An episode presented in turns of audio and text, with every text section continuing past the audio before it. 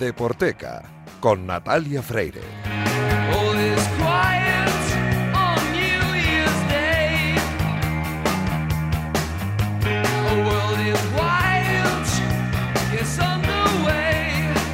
Sí, tranquilos, que es la Deporteca, aunque no estén sonando los Cure, está sonando U2, que para el caso es lo mismo, bueno, no es lo mismo, pero es que hoy teníamos que empezar, igual que la semana pasada, con otra sintonía, porque el de esta noche es un programa especial, porque no sé si os habéis dado cuenta, los que estéis escuchando en directo a la radio, que ya es 2022, y los que estéis escuchando el programa en podcast, pues eh, también ya será 2022, porque este programa se emite ya en 2022, es que estamos en la noche del 31 al 1 de enero, técnicamente ya es 1 de enero, vaya eh, que jardín en el que me estoy metiendo. Y yo quería meter en un jardín a mi invitado de esta noche, que hablo mucho con él, hablo con él casi más que con mi madre, la verdad. Eh, porque cuando hablamos, hablamos bastante, pero le leo más todavía. Y mm, hace poco cuando hablé con él le dije, oye, mm, ¿me acompañas en la noche de, de Año Nuevo? Y me dijo, sí, claro, por supuesto. Y ahí le tengo. Marcos Pereda, ¿cómo estás? Muy buenas noches, feliz año. Hola, muy buenas. Feliz año a ti y a todos los que nos escuchan, que alguno habrá. Ah, sí, hombre, y si no, alguno le descargará el podcast, que el, el EGM dice que hay unos cuantos descargando el ¿Ah, sí? podcast, ¿eh? Sí, Bueno, sí, en torno... bien. No, no, yo pensaba que solo estaba mi madre y, y- y mi amigo J y alguno Mm. más. Y no, creo que hay unos cuantos más. No voy a decir la fecha, no vaya a ser que luego se nos venga abajo en el próximo EGM, o sea, la fecha, eh, la cifra, que se nos venga abajo el próximo EGM, pero vamos, no estamos nada mal, no nos podemos quejar. Así que, Bueno. mm, no, no, yo pensaba de verdad, ¿eh? me da sorpresa, menudo regalo de Año Nuevo. En cualquier caso, eh, seguro que alguien habrá, yo no sabía si empezar el, el programa con esta canción, que es así la que más conozco de, de Año Nuevo. O empezar con la de Jennifer López, el Waiting for Tonight. ¿Te acuerdas que hizo un vídeo para cuando el cambio de milenio y tal? Y se apagaban las luces. Porque dije, con esta le troleo a Marcos seguro. Me cuesta siempre recibirte con alguna canción porque eh, no sé muy bien si te va a gustar o no.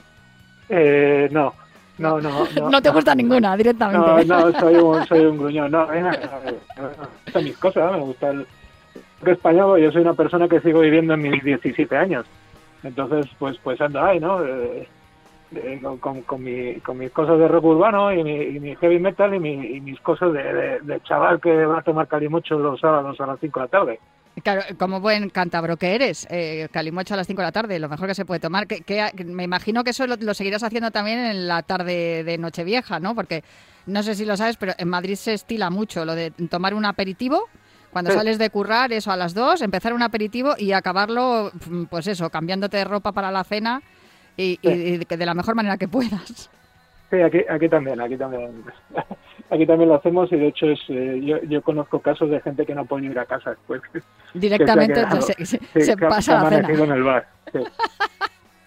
Eso está muy bien. Hay que ver qué bonita la juventud, qué bien os lo pasáis. Sin embargo, hay otros que, mira, pues lo que hacen es trabajar, como nosotros aquí en Radio Marca. No. Ya, no, trabajar, pasárnoslo bien. Sí, yo debo de ser mala persona porque a mí me encanta mi curro, así que tampoco me puedo quejar mucho. Oye, yo te llamaba hoy, y te quería hablar contigo esta noche, porque habrá mucha gente, por desgracia, que esté confinada y no pueda hacer de to- todo esto de lo que estamos hablando. Lo de ir bar- al bar con los colegas, hacer un aperitivo salvaje y... y- ah, mira, joder, qué tío. Mírale, ahí le tienes. Espera, súbela.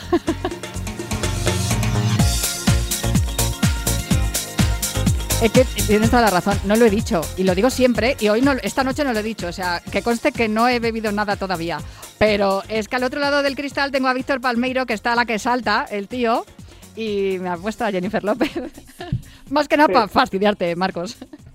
Sí, bueno, yo estoy acostumbrado, ¿eh? tampoco pasa nada. No, no, a mí, me- a mí me encanta Jenny, eh, que lo sepas. Creo que, que su Super Bowl, el halftime show de la Super Bowl con Shakira es uno de los mejores de todos los tiempos, porque además con un poderío ahí, las dos mujeres impresionantes, a mí me encantó. No sé si Sí, no- no- trabajas no mucho te- en la Super Bowl. No, te he entendido absolutamente nada de lo que has dicho, pero, pero vamos, que, que guay, que, que bien. No, no tengo ni idea ni de lo que es el halftime, ni la, ni la Super Bowl. Tú, no tra- eso no lo trabajas mucho. Lo tuyo son más las dos ruedas, ¿no? Eh, bueno, no, lo mío son las cosas que entiendo. Es que yo, o sea, yo, cua- yo, yo cuando empezaba a aficionarme por cosas, esto, esto no existía. Entonces, pues, eh, ya tengo, tengo una edad que no puedo no puedo añadirme hobbies porque no porque no me da la vida. No. Si, si tuvi- si tuviera un hijo, me añadiría otro hobby más que, que sería para no ver al hijo, para Ya. estar un poquitín liberado. Pero, pero no. No, en cualquier caso, yo te digo que de estas cosas yo he aprendido viendo pelis. O sea, viendo pelis, porque es la, Super Bowl, el fútbol americano y eso, en, literatura hay, cosas, pero no, no hay demasiado. Hay más de rugby y tal.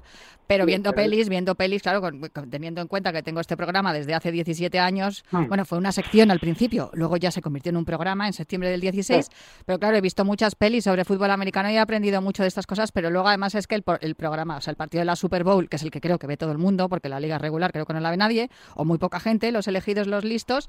Eh, Víctor, tú sí la ves, ¿no? Sí, a mí me está diciendo, eh, perdona, ah. yo la veo, Víctor Palmeiro la ve. Pues eh, lo, que, tiene, uno de los alicientes que tiene ese partido de la Super Bowl precisamente es el, mini concierto de 13 minutos que, hay en el descanso y que suele ser una pasada. Y han actuado los Who, esos te molan, ¿no? Los Who, los Rolling Stones. Vaya coñazo tiene que ser para que metan lo bueno en el descanso. Sí, pues imagínate. es una cosa acojonante. Oye, en serio te lo digo, Marcos, yo he visto partidos súper emocionantes de estar sola sentada en casa en el mm. sillón diciendo que, que mierda no poder compartir esto con nadie porque me lo estaba pasando pipa. A mí, a mí me suena, pues esto en el cigarrillo de después. Sí. ya sabía yo. ya sabía yo que era muy buena idea llamarte esta noche. Pero yo en, realidad quería hablar contigo, como diría eh, Francisco Umbral, yo quería hablar de tu libro. Sí, ¿de cuál? Pues ese es el problema, ¿de cuál hablamos? Porque claro, has escrito unos cuantos. Yo tengo que reconocer que yo me enamoré de tu forma de escribir con Arriba Italia porque teniendo en cuenta, y te lo he dicho ya varias veces, que a mí no me gusta mucho el ciclismo, no es un deporte que siga mucho ni que me emocione especialmente, pero la verdad es que me, entusiasmó todas aquellas historias. Luego ya, eh, eh, los otros que he ido leyendo también me han ido gustando, pero como que ya conocía un poco el tema. Pero tengo que reconocer y, y confesar que el que, uno de los que más me han gustado, o diría yo que el que más me ha gustado, es uno que no habla de ningún deporte. Y claro, como esta noche es así un poco así también bizarra, como dices tú, pues em, ah. me gustaría hablar de ese, porque además es un género que me encanta, que es el relato corto. Mm. Y para los que no lo sepan, estoy hablando de un libro que se titula Cuentos del bar de la medianoche y como más o menos estamos así a estas alturas, me, creo que me venía muy bien para esta noche, escrito por Marcos Pereda y que a mí me ha gustado especialmente. Me han gustado todos sus libros. Que por cierto, has hecho una reedición, ¿no? Con libros eh, en ruta de Arriba Italia. Sí, hemos hecho una reedición eh, porque era un libro que estaba ahora mismo inencontrable y tal. Y entonces lo que, lo que hemos hecho es el volver a reeditarlo en, en, otra editorial, en libros de ruta, como bien dices, y añadir. Le hemos añadido, le he añadido casi un centenar más de páginas. Entonces, bueno, yo me lo paso muy bien porque, como dices tú, eh, el otro tuvo su momento y está escrito de una forma muy particular y muy, muy grave, ¿no? Porque trata de temas muy seriotes. Entonces, en las, en las páginas nuevas que tratan de otras cosas y llegan hasta la actualidad, pues yo lo que he intentado es, es eh, meter mucho más sentido el humor, ¿no? Un, punto más, entre, comillas, ¿no? No me gusta la expresión, pero un punto más canalla.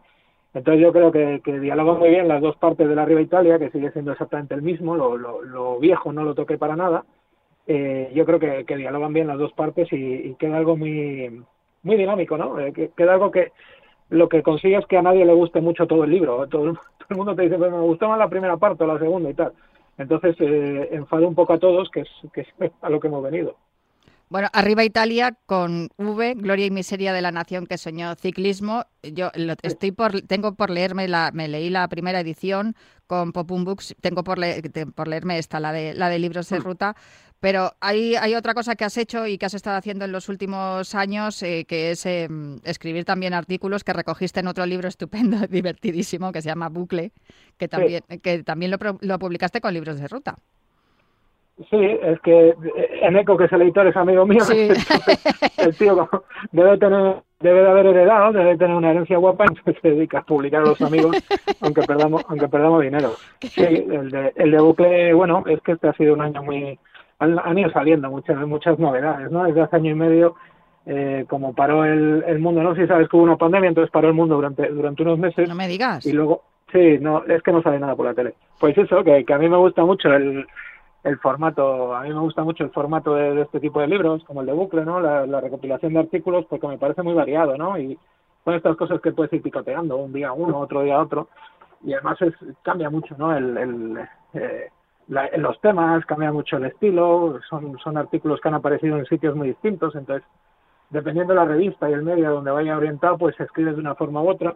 Entonces yo creo que, que, queda divertido, ¿no? Queda, queda sobre todo sobre todo variado. A mí es un, es un formato de recopilaciones de artículos de libros que siempre me habían chiflado y eso, como te digo, pues en eco, en eco es amiguete y, entró muy bien al asunto. Un escarabajo en bicicleta, Historia y Ciclismo en Colombia, de Fred Forero a Egan Bernal, también, otro de los libros que has escrito. Periquismo, Crónica de una Pasión, este me gustó bastante porque le hiciste un homenaje a, Perico Delgado, que además me acuerdo cuando, me, cuando lo presentaste y me contaste la, la mm. anécdota cuando fuiste a hablar con él que me gustó mucho. Y una novela que yo creo que esta es la que más me sorprendió, porque claro, yo estaba acostumbrada a leer tu punto de vista sobre cosas que habían ocurrido en realidad. Y Una pulga en la montaña, eh, la, novela de, Vicente Trueba, me, gustó bastante porque el género de la novela me gusta mucho. Pero quizás por eso, bueno, también tienes uno de los eh, volúmenes del afilador, em, en fin, que son varios autores, pero también escribes ahí. No, me aburro. No, no, no, desde luego, otra cosa no, pero joder, escribir, escribes un montón, macho, de verdad, otra cosa no más que entrenar. Sí, no, pero eso está muy bien. Que por cierto, hace poco me he leído el artículo que publicaste en el Confidencial hablando de la carrera del pavo, no podía pararme de reír. O sea, qué divertido. A mí es que me encanta leerte, Marcos. O sea, no está bien que te lo diga porque somos amigos y tal, pero es verdad que me encanta leerte y casi, casi tanto como hablar contigo. Pero... A, mí, a, mí, me encanta que me lo cuentes, o sea, no, pasa nada. Y, lo, de, la, de la carrera del pavo está totalmente basado en hechos reales es muy duro. No, no, pero es tremendo porque lo explicas muy bien. Es que yo, de hecho, cuando lo leí dije, por Dios, por favor, o sea, es que lo voy a leer aquí en, la Deporteca porque es absolutamente deporteca esa, esa historia. O sea, tiene mucho que ver con la sensación y el sentimiento que provoca a la gente el deporte, a la gente de, de, la calle, ¿no? No a los deportistas de élite. Sí, sí, bueno, eh, es eso, ¿no? Es una historia al final trágico, como, como todas las historias que merecen la pena y que acaban en un bar, como, como todas las historias mías no sé, muy bien por qué. Y, eso ¿no? es el, momento en el cual yo me di cuenta que no iba a ganar cinco tours, que como mucho me, me quedaría en uno y ganó como Pereiro. Y, y, nada, y nada más. Yo ahí eh, pensé seriamente en la, en la retirada deportiva y, me, y me reconduje, me reconduje los deportistas cuando, cuando no tienen calidad y no tienen talento suficiente. Eh, buscan otro camino que es mucho más sencillo, que es el del, el del escritor y el del periodista deportivo, que no hace falta ningún ninguna ningún talento especial para hacer estas cosas. Eh, sin embargo, insisto, lo que te decía al principio, a mí, el de todos los libros tuyos que he leído, el que más me ha sorprendido es el, el de Cuentos del Bar de la Medianoche. Primero, por lo que he comentado, me encanta el relato corto. Me mm. parece de verdad que es un género poco trabajado y, y poco, poco ponderado, ¿sabes? Poco valorado. Y luego es que me ha encantado verte en este registro. ¿Cuándo, ¿cuándo se te ocurrió escribir este, este libro? Es que a mí me, cuando me llegó dije, no me lo puedo creer. ¿De qué, pues, ¿De qué va esto? Y la verdad es que me gustó mucho y me lo pasé muy bien leyéndolo. Sí, estos son, son cosas que vas escribiendo, ¿no? Relatos cortos que te, que te surgen y hay un momento que los, los escribes en, pues casi te diría que, que entre, entre cosa y cosa, ¿no? Una, una historia que se te mete en la cabeza y, hay un momento que te das cuenta que tienes un puñado y empiezas a pensarlo, eh, los relees, los corriges, ves que tienen una especie de temática común y que tienen como un, un elemento subterráneo que, que los comunica a todos. Y dices, oye, pues esto quedaría chulo también en, en, un libro, ¿no? En formato libro. Entonces yo se lo, se lo propuse a los editores de Westinghouse, que también, también son los y como, también es gente que que les gusta perder pasta publicando amigos, pues, pues dije, pues venga, adelante. Y, no, y nos salió una cosa, yo creo que está bastante, por lo menos es, es distinta, es, es curiosa y también es muy variada, ¿no? Porque... Mucho varía ahí entre entre el terror, casi a rato la, la fantasía y con, siempre con un punto socarrón. Y bueno, yo, yo me lo pasé muy bien escribiéndolo, me lo pasé muy bien corrigiéndolo. Y sí que es verdad que es un, como dices tú, es un género muy, muy poco ponderado y que se vende muy poco en España, en los países anglosajones este tipo de cosas lo petan, no, no, no mi libro, sino, sino el género. Pero aquí en España se, parece que se vende poco y es una pena, yo creo.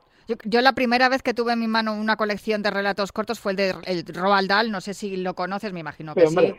y es que la verdad es que me entusiasmó. Y cuando, mm. cuando empecé a leer tu libro, que encima es que hay, hay algunos que son muy cortos, que son casi, que yo pensaba, digo, esto lo puede poner en un tuit y que absolutamente ingeniosos y que te dejan además con el con la cosa así de jopetas, qué mal rollo. Bueno, sí, eh, sí, pretendes pretendes que mal rollo a veces, no, eso es, es una particularidad de quien escribe eh, no sé, fantástico, terror en, ocasiones, ¿no? Que, te viene alguien y te dice, jo, pues es raro, ¿no? Se lo, se lo, lo, lee algún amigo o alguna amiga y te dice, jo, me, me, dejó un mal cuerpo que no pude dormir en dos horas. Y, y, a ti eso te produce un cierto orgullo, ¿no? Es una, es una sensación rarísima, ¿no? Porque estás haciendo el hijo puta, pero te sientes, te sientes bien al hacerlo. Y a mí me gusta mucho el formato del micro, del microrelato también. Mm. Eh, creo que se abusa de él, porque muchas veces eh, confundimos microrelato con frase ingeniosa y, Puede ser. y, lo, y lo dejamos ahí. Eh, entonces, a mí me gusta eso, que, tenga un montón de tentáculos, que no hace falta explicarlos todos y un montón de ramificaciones. Eh, pero bueno, intenté hacer eso, intenté hacer algo, pues otra vez, muy, muy variado, siempre con el relato breve, ¿no? Los más largos deben de tener 15 o 20 páginas, no llega. Y, sobre todo que, que fuera divertido, que yo lo lea y me, y me divierta, porque si yo no me divierto, no, no sé para qué lo estoy haciendo. A mí hay uno que me gustó mucho y que además tiene que ver con esto del arte de escribir, que se titula precisamente Escribiendo. Y, luego hay otro que también me gustó mucho de estos, de los cortísimos, eh, un día como otro cualquiera. Tú no sé si, si sabes que la Deporteca durante una temporada les pedía a los oyentes que me enviaran eso, microrelatos. Le llamábamos así a la sección, la sección de microrelatos y nos mandaban los oyentes algunos súper chulos relacionados con el deporte, mm. la mayoría de las veces con el fútbol, y los leíamos aquí. ¿Me dejas que lea uno? Mío, sí, hombre, claro. Va, el, va, el describiendo, que esto, me, esto me, hizo recordar una cosa. Ese escalofrío inmenso, noche que pasar en vela, aterrorizado, las luces de la casa esponjando mi cuarto, sin apenas moverme, sin querer mirar por encima del hombro, el móvil en la mano, la pantalla del WhatsApp, tu nombre ahí junto a la foto, tan bonita esa sonrisa, y justo debajo letritas verdes, la palabra escribiendo, escribiendo, así cada madrugada como cuando estabas viva. ¡Jupe! que, que tía más alegre. yo, ¿sabes? Yo, yo, enseguida, claro, buscando la lógica y el sentido común, claro, lo primero que pensé, dije, hostis, que sigue viva y le está mandando WhatsApp desde el más allá. Y luego pensé, esto es lo típico que, que cuando se muere alguien, luego le asignan el teléfono a otra persona y dices, coño, si este se murió hace 10 años y sigue escribiendo. ¿No? Sí. sí. No sé, si, no sé si te surgió por ahí la inspiración o no. No, no, que no, que no. Ah, me, surgió por lo malo. Yo, desafortunadamente, como todos tenemos ¿no? el número de teléfono de alguien que, que, que se ha ido, sí. y en un momento dado, mirando, mirando WhatsApp antiguo, vi, vi, ese, vi ese, esa persona y la foto y tal, y se me ocurrió eso, ¿no? ¿Qué acojono? Si ahora pone, ahora entra aquí, ¿no? Se ponen verdes los, sí. los, las, las letritas y pone escribiendo. ¿Qué, qué, ¿qué hago? Si me llega, si me llega un WhatsApp no, yo te puedo decir que eso a mí me ha ocurrido porque yo tengo esa manía, o no sé, a lo mejor yo le llamo un poco de lealtad, ¿no? Cuando alguien se va, de hecho conservo todavía el número de teléfono de mi padre en la, en la agenda ah. del teléfono y, no, no, lo, no lo suelo mirar. Lógicamente, mi padre murió hace 10 años, pero sé que en algún en cualquier momento me voy a su WhatsApp y lo mismo hay alguien escribiendo. Pero sí, a mí me, gustó mucho ese, me, me, llamó mucha atención porque efectivamente, teniendo en cuenta que es algo que podría ser absolutamente real, que ocurriera de, de forma real, em, es algo que, que no deja de asustar, claro, cuando ocurre. Pues Marcos Pereda, de verdad, un placer haber charlado contigo aquí en el primer programa de, del año en Radio Marca, porque Vicente Ortega empezó a las 9 y acabado a la una y media y nosotros hemos empezado aquí eh, ya en el 22. Sí, soy, el único que ha aguantado de empalmada. Desde luego. es que eras el único que podía hacerlo, por eso pensé en ti para este programa. Si, me, si me llamas mañana también sigo igual, ¿eh? Seguro, vamos, estoy convencida de ello. Y lo mismo estás igual de gracioso que ahora o más. Que sí, seguro. O un poco más tranquilo. Vete tú a saber.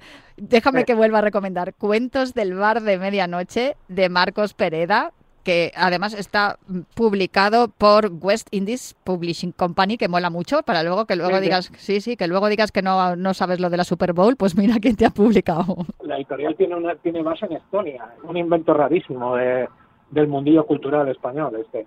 No, es, mola un montón. Oye, otro día me lo cuentas, ¿eh? Tenemos que hablar sobre las editoriales y que venga Ineco también, que seguro que nos lo pasamos genial. Marcos Pereda, que tengas un feliz año. Mira, se cortó directamente. ¡Hala! ha dicho, ya he hablado bastante con ella. Pues bueno, continuamos aquí en la Deporteca, en este primer programa del año, aquí en Radio Marca.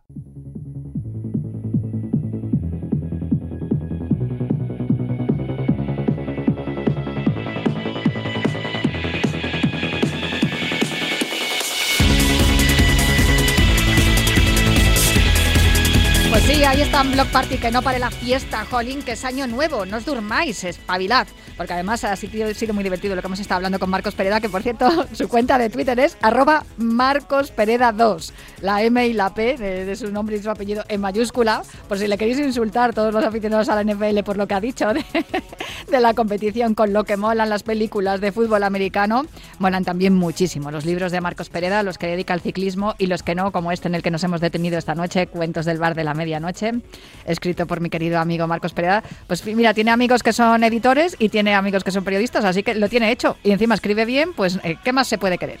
El que también hace las cosas muy bien es nuestro querido David Fer. Porque el pasado día 26, en el Boxing Day, se sacó de la manga un reportaje sobre una serie que seguro que muchos de vosotros conocéis, la de Peaky Blinders. Yo no he visto ni un solo capítulo, pero oye, escuché el report de David Fer y dije, voy a tener que ver la serie. Haciendo referencia a todos esos momentos en los que en esa serie, que nada tiene que ver con el fútbol, se hacía mención al deporte que inventaron los ingleses. Vamos a escucharlo.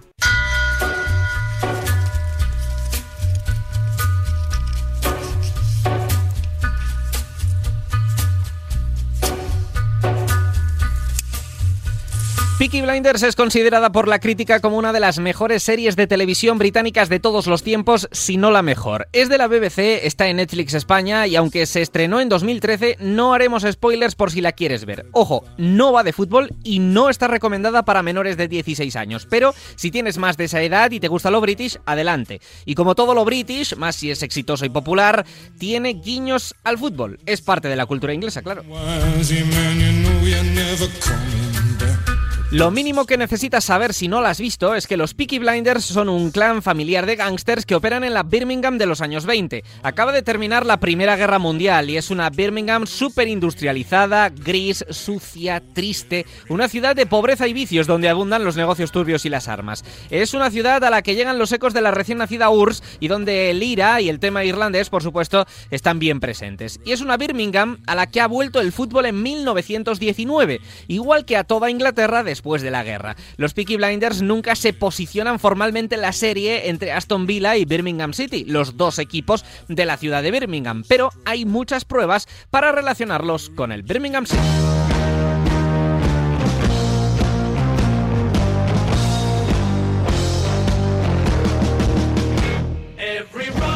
Para empezar, su centro de operaciones y su pub, el Garrison, están en Small Heath. Es un barrio al sureste de Birmingham pegadito a... Bueno, mejor que lo pregunte Grace, la misteriosa camarera del Garrison, a su jefe en el primero de los capítulos. ¿Siempre está tan lleno de día? No, estos chicos van camino de San Andrews. ¿A rezar? Antes muertos. San Andrews es un campo de fútbol, juegan los azules. Esos son los delanteros. Y aquel es el portero, aunque parezca mentira. Ser de un equipo u otro en esos primeros años del fútbol dependía de dónde hacía vida tu familia, tu gente y tu comunidad. Así que no es difícil imaginarse que viviendo a unos pasos de San Andrews, los Peaky Blinders y sus colaboradores son más blues que villanos. Un Birmingham City que, por cierto, se fundó con el nombre de Small Heath para representar a ese barrio primero, no tanto a toda la ciudad.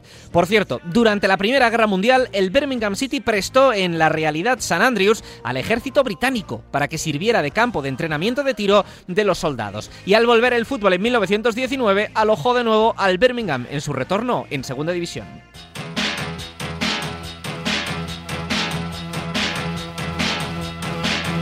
Entre la primera y la tercera temporada de la serie no hay más referencias futboleras, pero el creciente éxito de Peaky Blinders, tanto en Reino Unido como fuera, llevó a los directores a meter más guiños. En la cuarta, los Peaky Blinders tienen a uno de sus enemigos en su territorio. Los Changreta, italianos ellos, se han infiltrado en Birmingham. Los Shelby necesitan apoyarse en gente local. ¿Y qué mejor manera de detectar si es un intruso o alguien de la casa que tirar del fútbol, ¿verdad, tío Charlie? La gorra.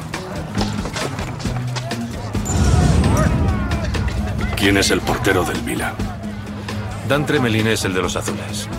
Y Tommy Jackson el del Vila. Eso me sirve. Lo mejor de esto no es que el nuevo recluta responda primero quién es el portero de su Birmingham City. Lo mejor es que los porteros son reales. Temporada 25-26. El portero del Vila, tras pelear la titularidad, ya es Tommy Jackson. Y el portero de los azules es Dan Tremelin, leyenda del club.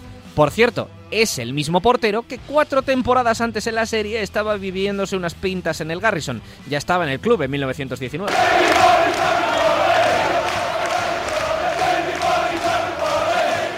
No, no, no, no, no, no nos hemos ido por la tangente. Esto sigue siendo sobre los Peaky Blinders, pero un guiño muy futbolero de la serie tiene que ver con Jamie Vardy y su gesta con el Leicester. Para cuando se estrenó la cuarta temporada, aún estaba fresca la Premier que ganaron los Foxes con Ranieri. Una de las líneas de negocios de los Peaky Blinders es la de los pronósticos sobre caballos. Y en un momento determinado se ve en sus enormes pizarras como el sexto caballo de la carrera de Cheltenham se llama Vardy's Party es un guiño claro a Jamie Vardy y su Leicester, básicamente porque la cuota que le asignan a ese caballo es de 5.000 libras a una es decir, la mítica cuota por la que se pagaba en verano de 2015 que pocos meses después el Leicester de Bardi fuese campeón de la Premier.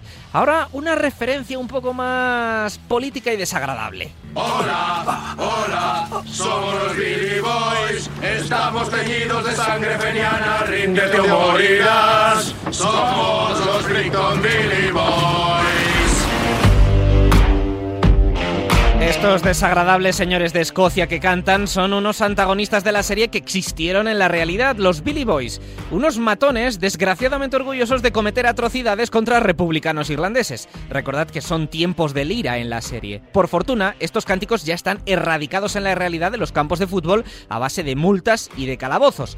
Pero hasta hace no tanto se escuchaban a veces en Ibrox, el campo de los Rangers, que es de los dos grandes del fútbol escocés, el, digamos, menos irlandés y más unionista.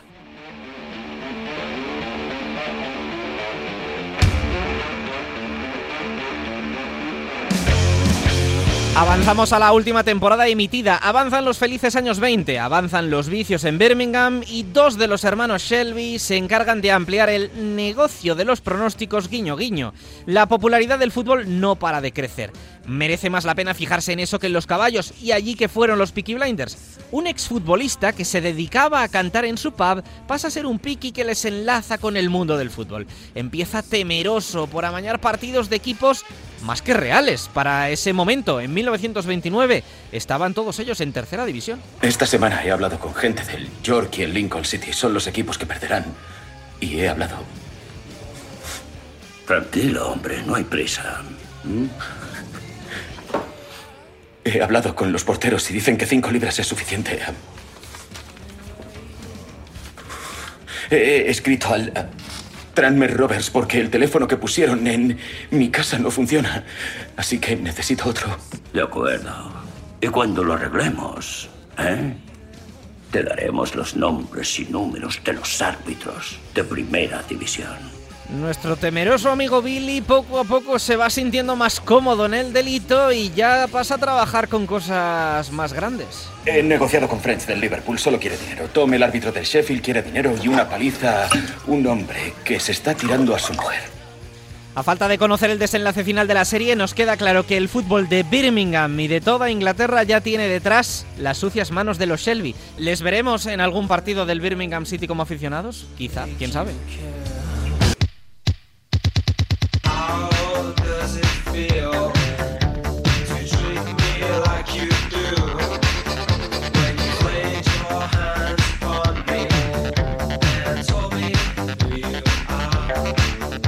Que no se engañaba diciendo que David Fer es un auténtico genio y es eh, buenísimo haciendo reportajes. A mí me, encantó cuando lo escuché el día 26 y por eso lo he querido repetir aquí en este primer programa del año, aquí en Radio Marca, en la Deporteca, del New Year's Day, con la canción que empezamos deudos ah, al inicio de, este programa, al New Order. Ya sabéis que, este es el cierre de este programa desde hace muchísimos años y espero que el nuevo orden mundial nos depare mucha felicidad y menos pandemia.